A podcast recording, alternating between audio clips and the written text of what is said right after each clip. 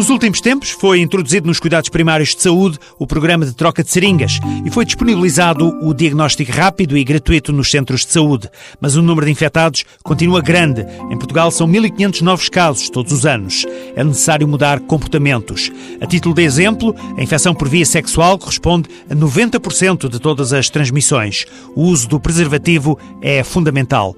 António Diniz, diretor do Programa Nacional para a Infecção VIH-Sida, estende para os ouvintes da TSF o mapa do vírus em Portugal. 75% dos casos estão na região de Lisboa e Val do Tejo.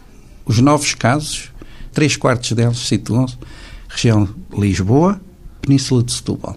Os restantes 25% estão na região do Porto, no Algarve, fundamentalmente, e depois no resto do país. O Programa Nacional para a Infecção VIH-Sida quer mudar este cenário, mas para isso, afirma António Diniz, é preciso encarar a doença com outros olhos. A infecção por VIH é uma coisa de que se deve falar e é uma coisa que deve entrar na rotina e na prática dos profissionais de saúde, mas também na rotina e na prática das próprias pessoas individualmente. Se teve um comportamento de risco, faça os testes VIH-Sida e da hepatite. O diagnóstico na fase inicial da infecção faz toda a diferença. O combate à doença é mais eficaz quanto mais cedo for diagnosticada.